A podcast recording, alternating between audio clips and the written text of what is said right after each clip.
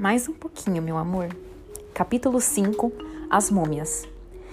Símbolo do mistério que a civilização egípcia representa, as múmias são bem mais do que um simples corpo humano transformado em objeto de estudo.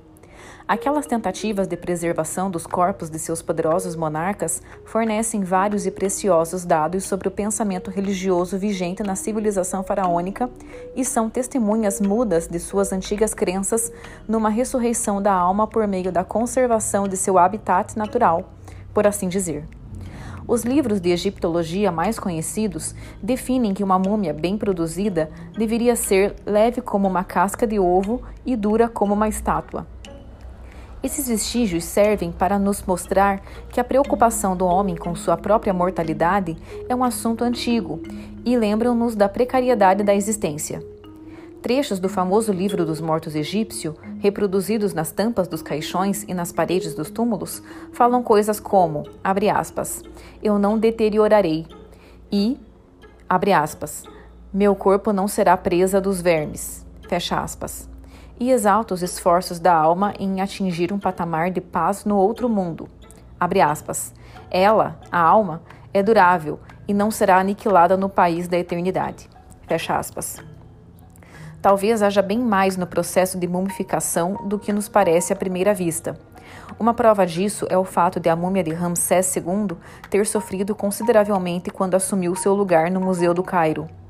Depois de ser retirada do local de seu descanso no Vale dos Reis e levada para um esconderijo em Delar, em Der el Bahari, um complexo de templos mortuários e, túmulos localizados na margem ocidental do rio Nilo, do lado oposto à cidade de Luxor, juntamente com outras múmias famosas, numa tentativa dos sacerdotes protegerem seus soberanos da depredação dos ladrões de túmulos e caçadores de tesouros, ela estava em perfeito estado de conservação quando foi descoberta em 1881 e colocada no museu quatro anos depois.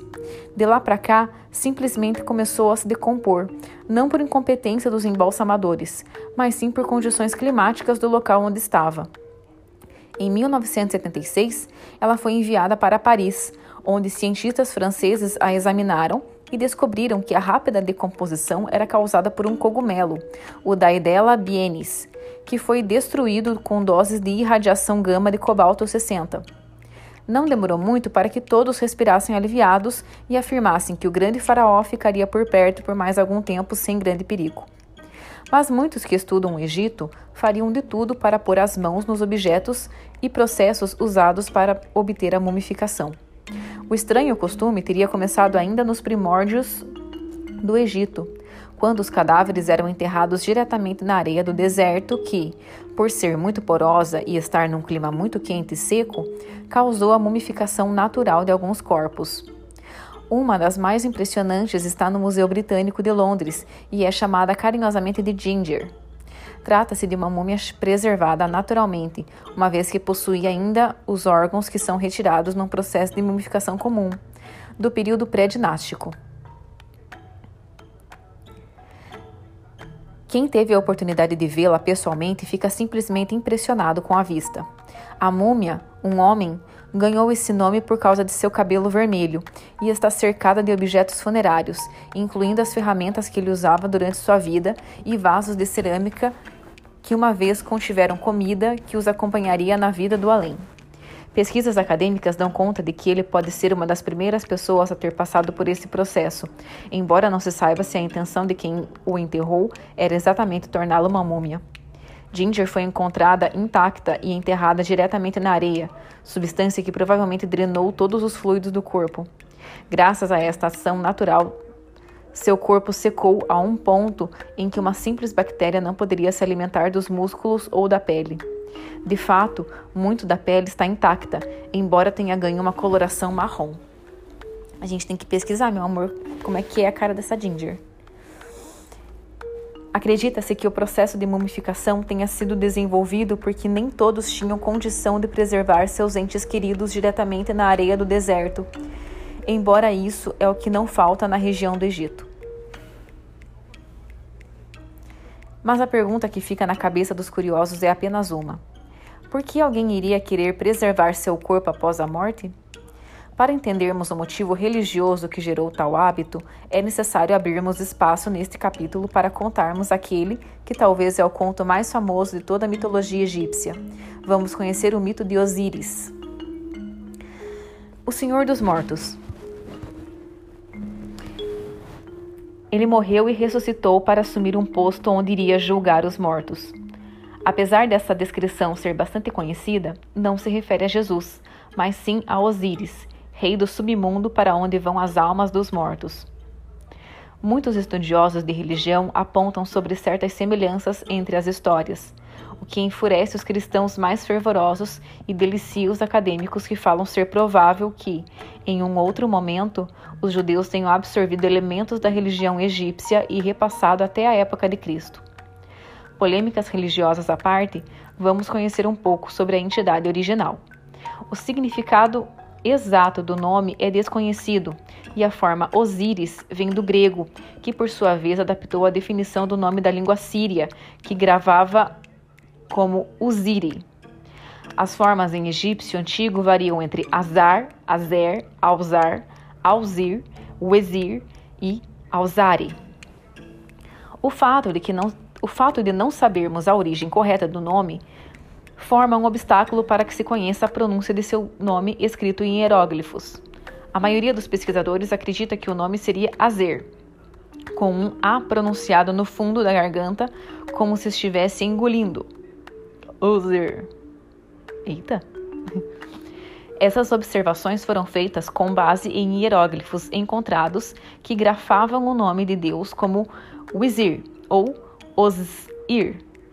Osir Lembremos que os egípcios omitiam as vogais quando escreviam em sua própria escrita pictográfica. Por isso, a pronúncia correta seria algo próximo a us, iri, em que se lê os us, os, i, ri, os, i, ri. Ixi, amor. Reconstruído a partir do cóptico Osiri.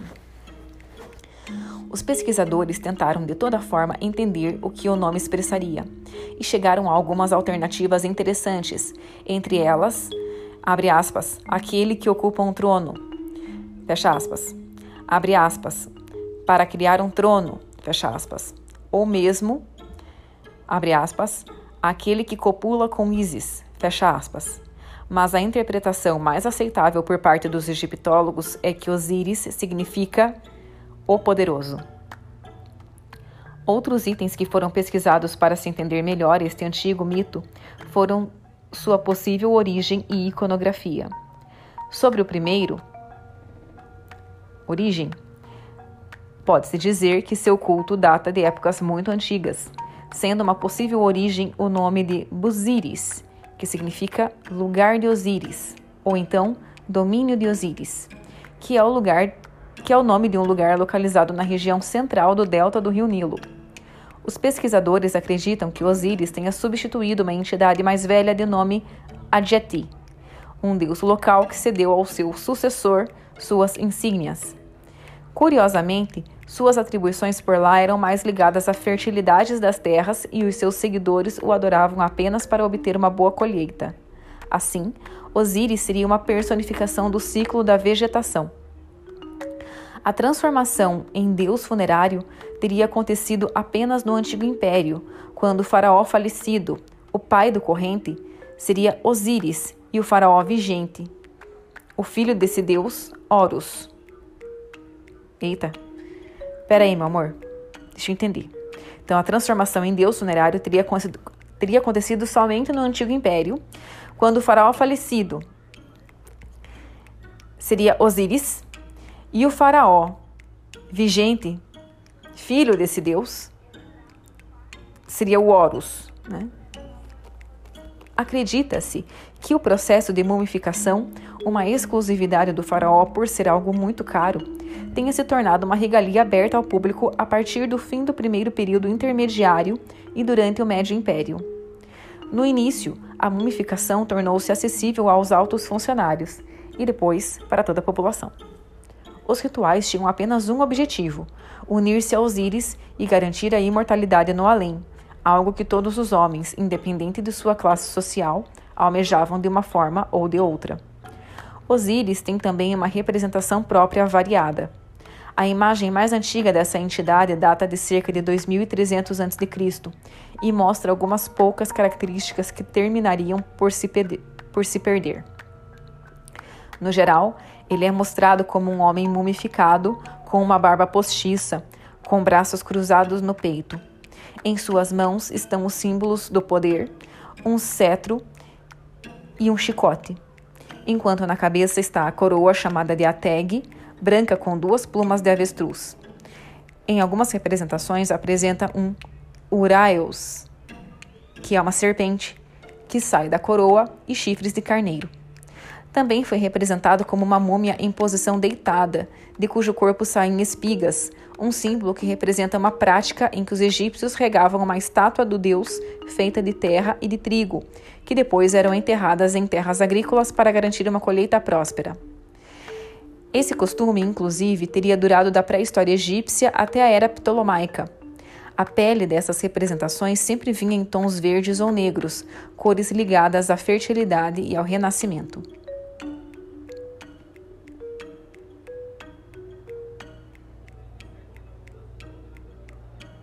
Mas o que fascina mesmo os que não, mas o que fascina mesmo os que não conhecem muito a história do Egito é a lenda que conta a morte e a ressurreição de Osíris, registrada em várias fontes, como os textos das pirâmides, descobertos em Saqqara em 1881, os textos dos sarcófagos, escritos no interior dos sarcófagos de madeira retangulares, e no já citado Livro dos Mortos, porém de forma desconexa.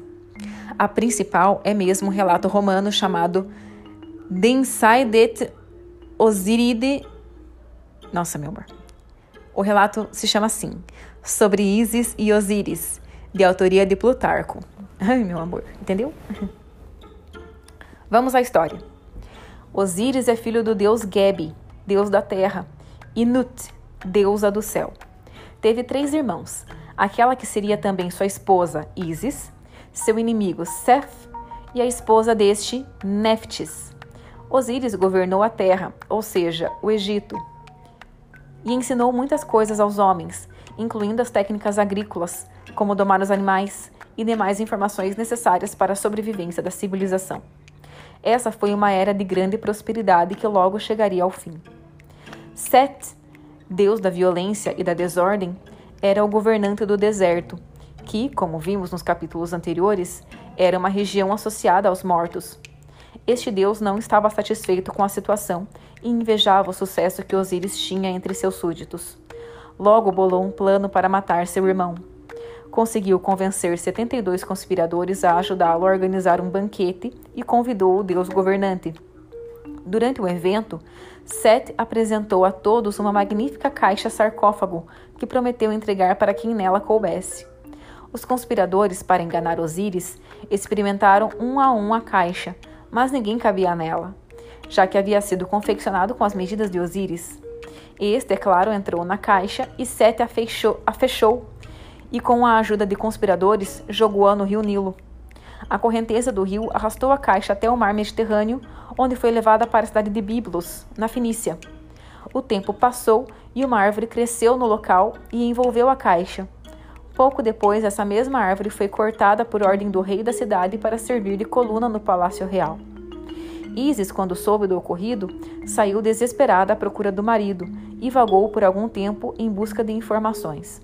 Conseguiu chegar a Biblos, onde se revelou para a rainha e, com a ajuda desta, cortou a coluna e recuperou o corpo de Deus. O Osíris. Para garantir que Sete não tentasse outro ataque, escondeu o corpo numa plantação de papiros.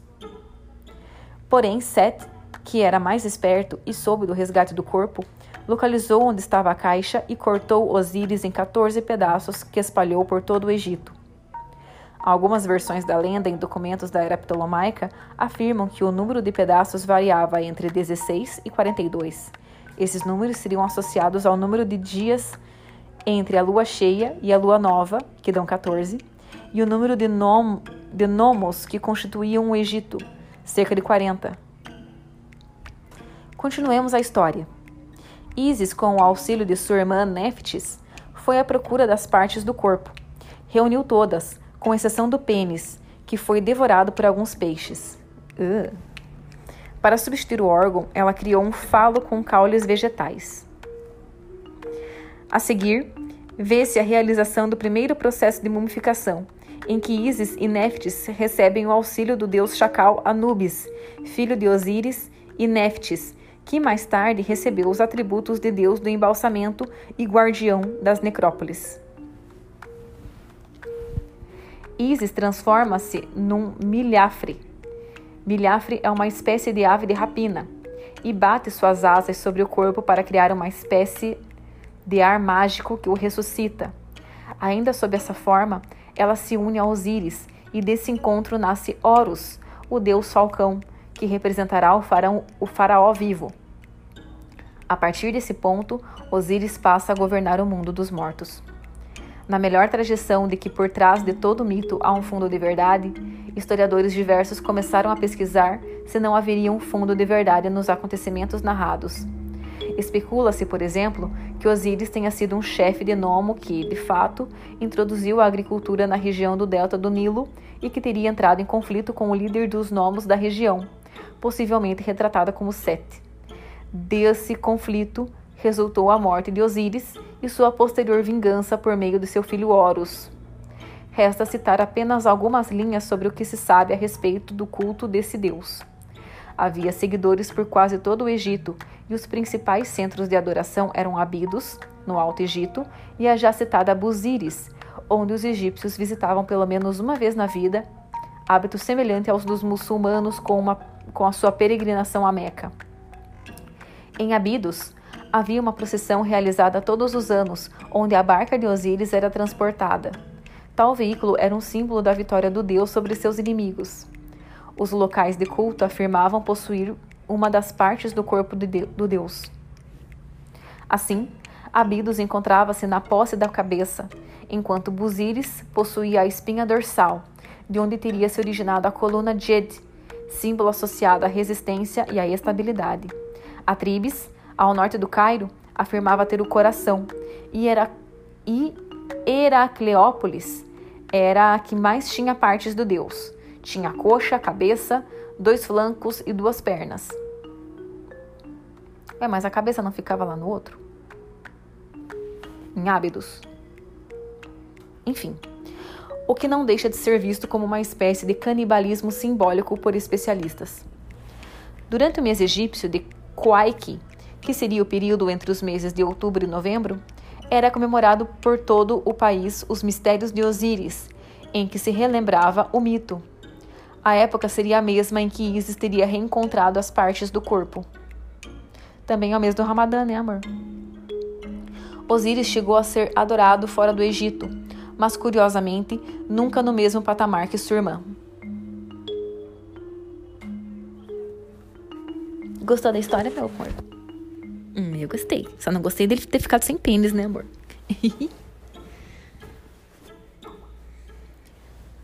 o local da purificação. Assim, por meio do mito, vemos que a principal crença dos egípcios era de que o corpo precisava ser conservado após a morte, porque sem ele era impossível alcançar a imortalidade da mesma maneira que Osíris a obteve. Também é necessário lembrarmos que, de acordo com a concepção egípcia, a alma humana era composta por cinco partes. Primeiro, o Ka, também grafado como Ka, que era o conceito da força vital, que fazia a diferenciação entre um vivo e um morto. A morte ocorria quando Ka deixava o corpo. Acreditava-se que esta parte era citada por Kun, o oleiro do universo, em sua roda. Era o Ka que precisava ser mantido por meio dos alimentos e bebidas deixados como oferendas nos túmulos, já que essa parte da alma consumia o chamado Kau, energia desses alimentos, e não de seu aspecto físico. Como o Ka era representado como uma segunda imagem do morto, muitos trabalhos tentaram identificá-lo como um duplo ou um fantasma.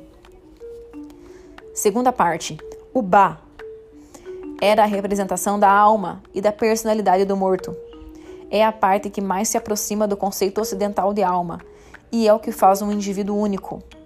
É definida em textos especializados como a parte da pessoa que vive após a morte e às vezes é representada como um pássaro com cabeça humana voando para fora da tumba para se unir ao Ka na pós-vida. Era uma característica que as divindades também poderiam ter. O faraó era, o faraó era encarado como o Ba do deus Horus. Terceira parte, o Ren. O Ren era o nome da pessoa, aquele dado quando aquele dado de quando de seu nascimento. Viveria enquanto fosse pronunciado, por isso era colocado em vários escritos de forma protegida. Assim, o nome dos soberanos estava protegido por uma espécie de cartucho mágico. E quando algum deles caía no desagrado do povo, como Akhenaton, seu nome era apagado dos monumentos. Quarta parte, o Shelt. O Shelt é identificado como uma sombra. Estudos afirmam que a crença egípcia determinava que, abre aspas, uma pessoa não poderia existir sem sua sombra, nem a sombra sem a pessoa. Fecha aspas. Sua apresentação era de uma pequena figura humana pintada por completo de preto. Quinta parte, o Ak. O Ak é um conceito que variou durante a história egípcia. No começo era a unificação do Ka com o Ba após a morte do corpo físico. O Ak Seria, então, parte de um coletivo de outras pessoas, deuses e animais. Uk-uk. Significava que a pessoa iria se unir aos deuses e se tornar imortal e imutável. Depois, o conceito mudou para um elemento da alma que se fundia com o Ka. Aqui se acreditava que esta parte passava algum tempo no outro mundo antes de retornar como o Ka de outra pessoa. Assim, com todos esses conceitos em mente, fica fácil começar a entender o quanto a mumificação era importante para os egípcios.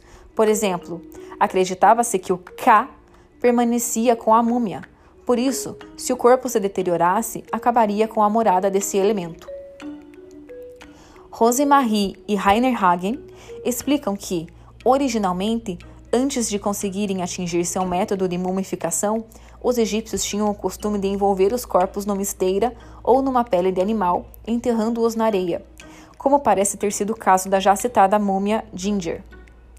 Os embalsamadores procuravam reproduzir artificialmente essa conservação natural, e esse trabalho só podia ser desenvolvido num prazo de 70 dias, num local longe das, habita num local longe das habitações, na margem ocidental do Nilo, no começo trabalhavam em tendas arejadas, perto da margem, já que usavam a água do rio para lavar os corpos, o que pode ser comprovado pela descoberta de alguns restos de plantas aquáticas nas costas de algumas múmias.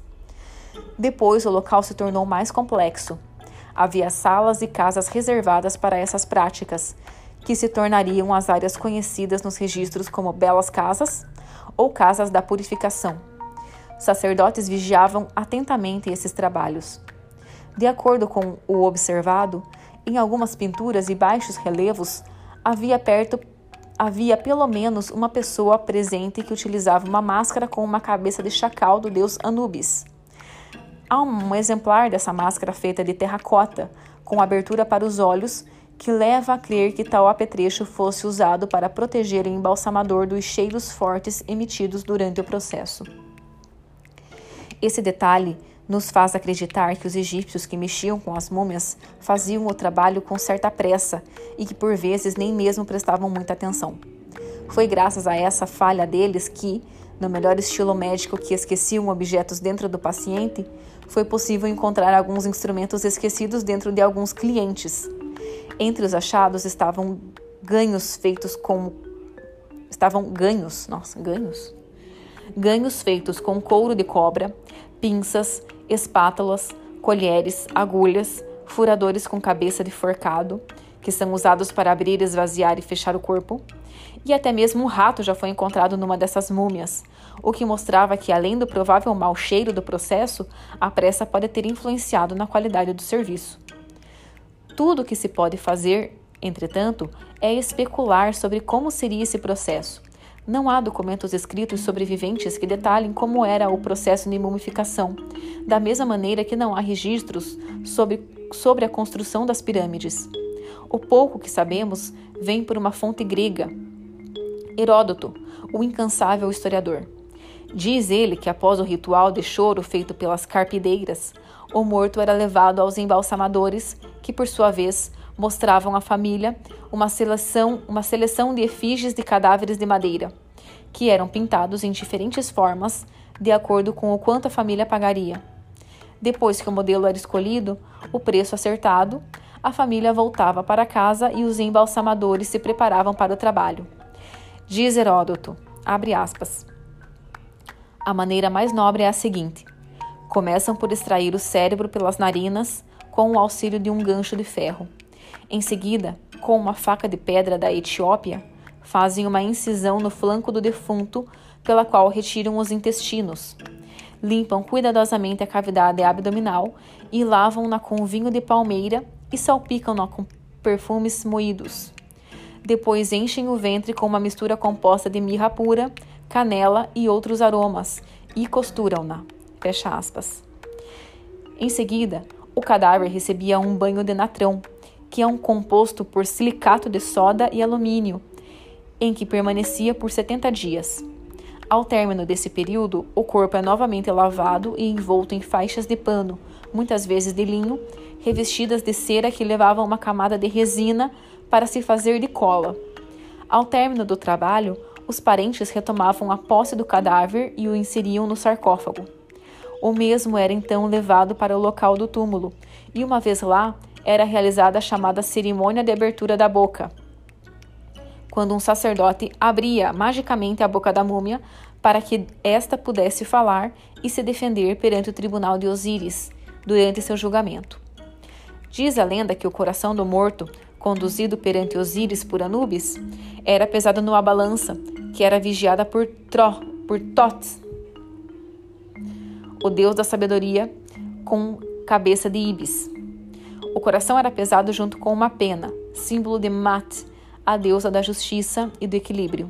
Se a pena fosse mais pesada, o espírito do morto era absolvido e ele alcançava a vida eterna, conhecido como Campos Elíseos, onde a primavera era eterna. Ai, meu amor, que bonito, né? Campos Elíseos significa onde a primavera era eterna. Caso fosse mais pesado, o coração era atirado para ser devorado por Amut, um monstro parte leão, parte hipopótamo e parte crocodilo, que o devorava lenta e eternamente.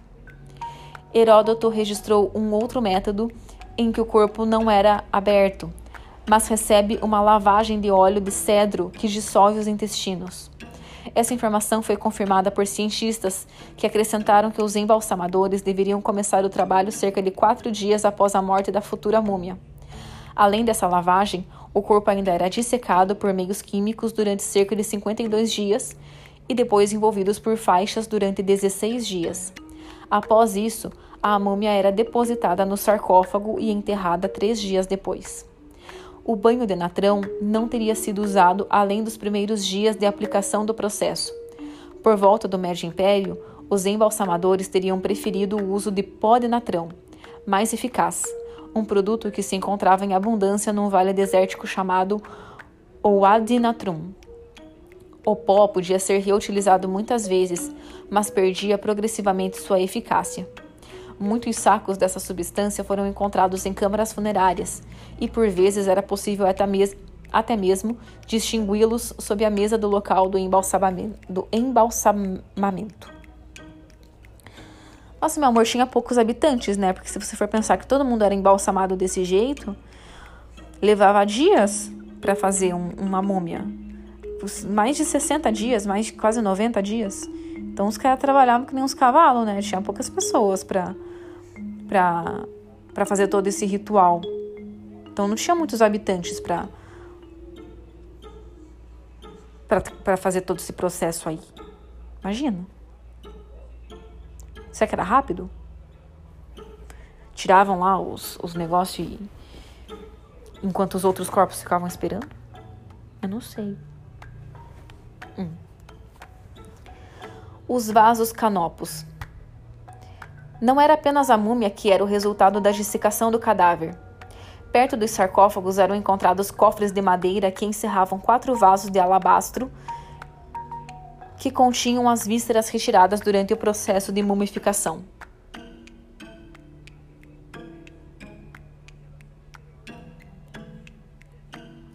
Esses vasos foram chamados de canopos, nome retirado da cidade de Canops, cidade localizada a leste de Alexandria. O mais antigo conjunto de Canops era datado da Quarta Dinastia, que reinou durante o Antigo Império. Pertencia a Eteperes, também lido como Eteferes, a mãe do faraó Khufu. Mais uma prática reservada de início para os faraós e depois aberta para todos os egípcios que pudessem pagar por ela.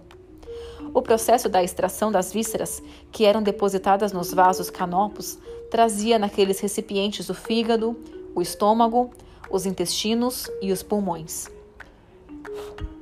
Esses órgãos eram envolvidos separadamente em tecidos de linho e colocados nos vasos, que eram molhados com resina de, de embalsamento. Desculpa, meu amor. Resina de embalsamamento, cuja composição ainda hoje é objeto de discussão. Apesar de por vezes também ser extraído e tratado, o cérebro não era de muita importância na mumificação, sendo até menosprezado, ao contrário do coração, que se acreditava ser o centro do espírito, da razão e dos sentimentos. Esse órgão era tão importante que era submetido a um tratamento químico diferenciado e depois recolocado na múmia, já que era justamente ele que seria usado no julgamento da corte de Osíris. As vísceras colhidas eram consagradas a quatro outras entidades para proteção, que eram quatro filhos de Horus, cujas cabeças serviam de tampas para os canopos. Amset, com cabeça humana e cujo nome é derivado de Aneth, uma planta suada em conservações, era o protetor do estômago. Rapi, com cabeça de babuíno, cabeça de babuíno, velava pelos intestinos. Duamutef, com cabeça de cão, vigiava os pulmões. E por fim, Quebec Senuf, com cabeça de falcão, preservava o fígado.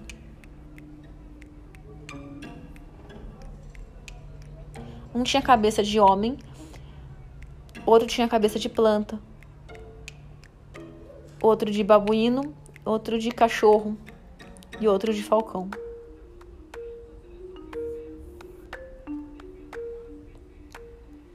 Gostou, meu amor? O que, que você achou? Gostou das múmias? Eu gostei mais das múmias do que dos outros. Beijo.